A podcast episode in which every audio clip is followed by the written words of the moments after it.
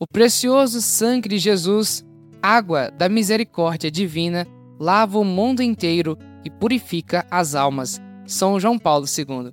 Caríssimo irmão, este é o podcast A Santa Igreja Católica.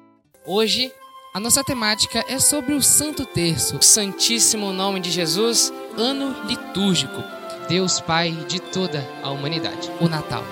Sobre isso e muito mais, você só encontra aqui no podcast A Santa Igreja Católica.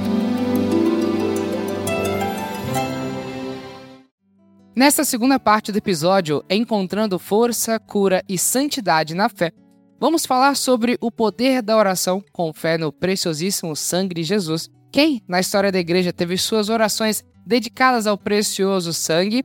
Como fortalecer nossa relação pessoal, nossa relação com Deus?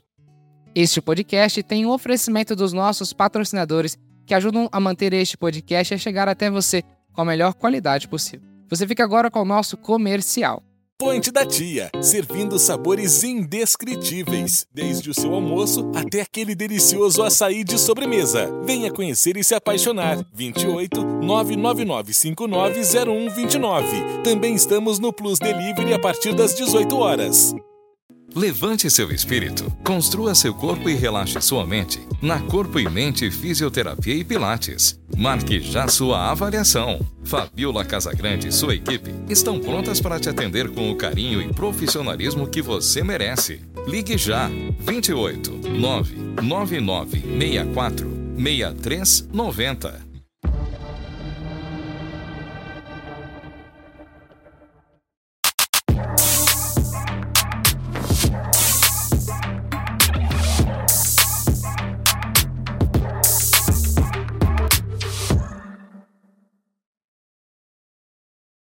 Em nome do Pai, do Filho e do Espírito Santo. Amém. Caríssimo irmão, já peço que você possa curtir, deixar o seu like, se inscrever no nosso canal e também compartilhar, para que juntos possamos evangelizar. Quem continua a nos auxiliar a compreender melhor sobre este tema, sobre oração, é o nosso grande amigo Neolimar. Seja bem-vindo novamente, Neolimar. Obrigado, Rafael. É um prazer estar aqui contribuindo com esse podcast para falar de um tema tão especial que é a oração e agora do preciosíssimo sangue de Jesus Cristo. Bom, então, para nos introduzir nessa temática, a questão da oração, com fé no preciosíssimo sangue de Jesus, vamos entender o que a igreja nos fala sobre a oração com fé no preciosíssimo sangue de Jesus e como essa prática é valorizada e como pode nos ajudar a alcançar o perdão, a cura e a libertação. Então, Rafael, a igreja nos diz o seguinte: o combate espiritual do cristão é inseparável do combate da oração. O Catecismo da Igreja Católica nos ensina que no Novo Testamento e no Antigo Testamento, grandes orantes viam a oração como combate contra nós mesmos e contra as investidas do tentador, que faz de tudo para desviar o homem da oração e da união com Deus. Isso nos diz o Catecismo da Igreja Católica. Dessa forma, o combate espiritual do cristão é inseparável do combate da oração. A devoção do preciosíssimo sangue de Jesus é muito antiga. Ela está relacionada à paixão de Jesus Cristo. E o sangue no Antigo Testamento tem um valor muito grande, porque quando nós pegamos as Escrituras Sagradas, se fazia antigamente sacrifícios no altar com sangue de cordeiros, de animais, isso para honra do Senhor, de Deus. E com Jesus Cristo vindo até nós, isso cessou, porque ele é o Cordeiro imolado, o Cordeiro perfeito. Ele veio para tirar o sacrifício com sangue de animais e entregou o seu próprio sangue, não uma gota, mas todo o seu sangue por nós. E ele nos demonstrou uma forma de amor que nós não conhecíamos. Até então, o homem tinha uma relação com Deus onde ele fazia rituais. E a partir da vinda de Jesus Cristo, próprio Deus habitou entre nós, se fez homem e se entregou pelos nossos pecados. Muito bem, quando você diz sobre a questão que ele entregou todo o seu sangue, a gente pode lembrar da imagem, né, ali do Jesus misericordioso, Santa Faustina, né, muito exigente, né? Cristo disse: "Eu faço um quadro E ela fez o quadro perfeito. Ela não quis jogar jeito. Até o filme, né? Muito interessante. Assista o filme de Santa Faustina, muito interessante. E a gente traz a questão do sangue de Jesus, que ele realmente entregou tudo. Aqui, em vermelho, né? Em é, o sangue. E em azul, a água. Porque jorrou todo o seu sangue depois, quando o sangue acabou, já não tinha mais sangue. Jorrou água. Então, jorrou sangue e água. Assim, ele realmente se tornou cordeiro imolado. Depois, Neurimar, a gente observa que existem santos, pessoas que tiveram essa, esse pensamento, né? Entendiam sobre a importância do precioso sangue de Jesus. Então, quais exemplos de figuras santas e testemunhos na história da Igreja Católica que destacam o poder transformador da ação do precioso sangue de Jesus e como ele nos conecta à redenção e ao sacrifício salvífico de Cristo, segundo a teologia da Igreja. Bem, Rafael, no Antigo Testamento, como eu acabei de falar para você, o sangue era tido como uma aliança, era para remissão dos pecados, das faltas do povo. E quando Jesus veio, ele nos redimiu de tudo isso. E temos vários exemplos nas Escrituras. Abraão, nós temos quando o anjo do Senhor vinha passando no Egito e foi passado o sangue no portal das casas para proteger os filhos de Israel.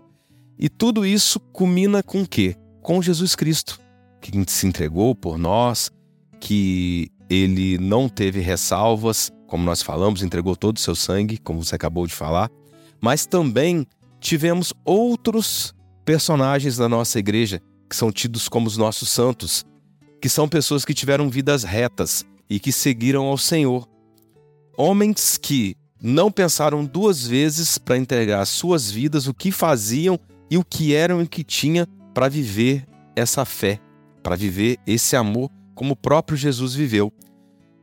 Eu quero refletir com você, Rafael, que Jesus, em vários, várias passagens nas Escrituras Sagradas, Jesus saía a sós para orar no monte, em outros lugares, ele ia ter com o Pai, ele ia fazer aquela conexão com Deus. Isso nos mostra o quão importante é o exemplo que o Senhor nos deu, que nós não podemos viver uma vida sem oração.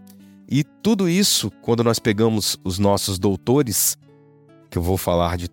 A igreja hoje tem 36 reconhecidos, vou falar só de alguns que são conhecidos por todos.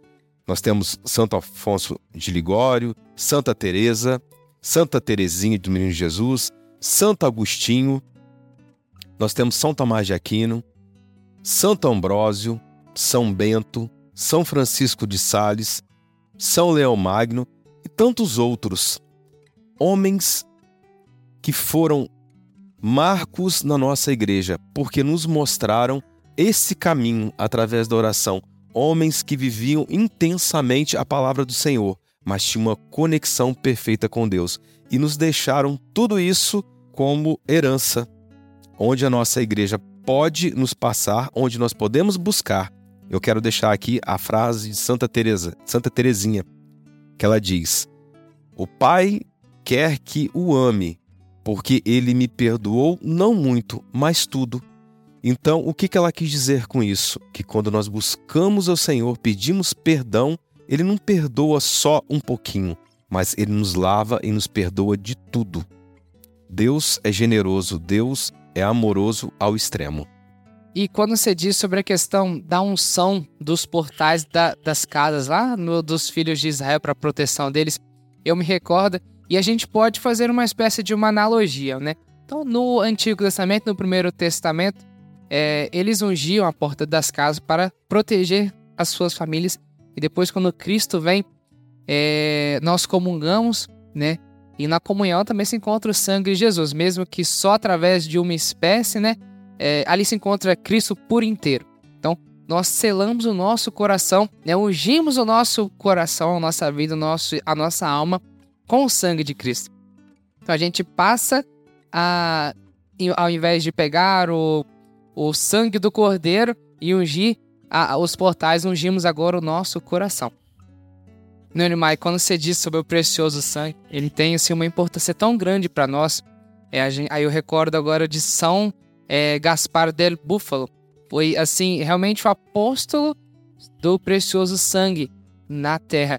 São João 23 dizia, definiu São Gaspar é, como glória toda resplandecente do clero romano, verdadeiro e maior apóstolo da devoção ao precioso sangue de Jesus no mundo. Quando eu falo isso, é no sentido de, de quê? Que vai muito além de uma é, algo mais popular.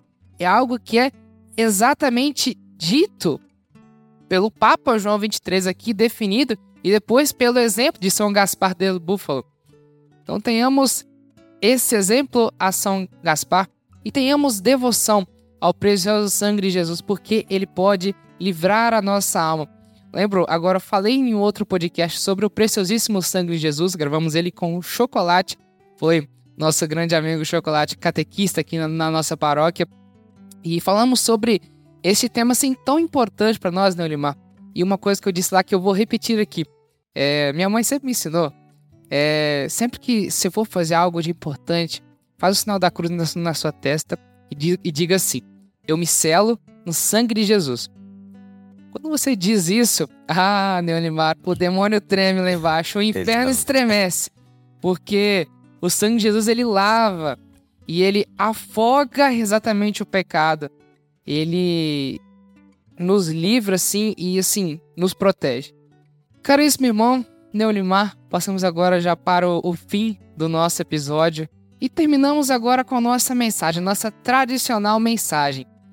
E então, Neonimar, quais os ensinamentos e as práticas é, recomendadas pela Igreja Católica para cultivar uma vida de oração de formas é, que essa oração pode fortalecer nossa relação pessoal com Deus e nos ajudar a viver uma vida de virtude e santidade. Agora você pode dar uma mensagem para gente, um testemunho de vida. Oração é algo essencial para a vida do cristão como nós falamos durante esse podcast. O maior exemplo disso é que o próprio Cristo orou, nos ensinou a orar a oração do Pai Nosso, e tantos santos vi viveram e vivem essa devoção ao Senhor através da oração. O que nós temos que pensar sempre em nossas vidas é como orar, qual é a forma correta que nós temos para orar. E orar funciona da seguinte forma: primeiro, nós buscamos um lugar, depois o tempo, iniciamos com o Pai Nosso, com uma Ave Maria, e depois disso, a primeira coisa que nós fazemos é pedir perdão ao Senhor de todos os nossos pecados, de todas as nossas faltas. Depois nós somos gratos por tudo que Ele nos proporciona ter: bens, saúde, vida, família. E por último, não mais, mas tão importante quanto, nós pedimos primeiros, primeiro pelas pessoas que amamos, pelas pessoas que necessitam, e por último, nós vamos falar de nós, das nossas vontades, das nossas necessidades. E quando nós aprendemos a fazer isso, nós nos tornamos intercessores, pessoas que olham para o próximo, que fazem o que o próprio Cristo pediu. Nós estamos amando o outro através da intercessão. Eu digo para você, Rafael, que já vivi vários momentos na minha vida onde eu tive provas que a oração é algo essencial para o cristão. Eu tive momentos onde Nossa Senhora foi a intercessora, que eu pedi a ela, eu pedi que ela fosse a intercessora, que levasse os pedidos até os pés da cruz do nosso Senhor e fui atendido, mas também teve momentos que eu fui intercessor através né, do nosso Senhor para a vida de outras pessoas. Eu digo para você que hoje, no ministério que eu exerço, que é o da palavra, ele não se sustenta se a gente não tiver uma vida de oração constante, se a gente não buscar Deus todos os dias, todos os momentos. Talvez as pessoas olhem para nós e perguntam: como que você faz para estar lá na frente do altar, para poder falar da palavra do Senhor? Só existe uma forma: abastecendo a alma, abastecendo o coração, o corpo com a palavra do Senhor todos os dias. Eu finalizo dizendo a seguinte coisa para você. Sempre quando eu estou nas celebrações eu falo de Nossa Senhora. Eu falo que ela foi humilde, foi mansa e através do sim que ela deu. Quando ela estava orando, o anjo Gabriel chegou até ela e através dela veio para nós a salvação, a remissão de todos os nossos pecados, porque o próprio Espírito do Senhor coabitou no ventre dela e depois se tornou homem diante de nós. Que nós possamos sempre olhar para a Virgem Maria, não só como exemplo de mãe, como exemplo de oradora, mas sempre como intercessora, aquela que entende os nossos pedidos, aquela que sabe como nós chegamos mais rápido ao nosso Senhor. Porque se nós não tivermos essa ponte que é ela, nós não vamos chegar. Finalizo dizendo para você que tem família, que você tem filhos, ensine eles a orar o rosário, a buscar a Deus. Isso tem que ser uma prática constante dentro da sua casa. A casa que ora é uma casa que é blindada do inimigo. É uma casa que o mal não chega. Então, se você tem problema, se você tem dificuldade, eles não vão acabar com a oração, mas você pode ter certeza que você vai passar por ele você vai estar lá na frente e quando você olhar para trás, você vai lembrar dos pedidos e do que você falou para o Senhor e de como você foi atendido através das suas orações. Tenhamos em mente que, a partir da nossa crisma, até mesmo o nosso batismo, nós recebemos uma missão, que é pregar o evangelho a toda criatura, independente de, do que vivemos e aonde estamos. Pregar o evangelho.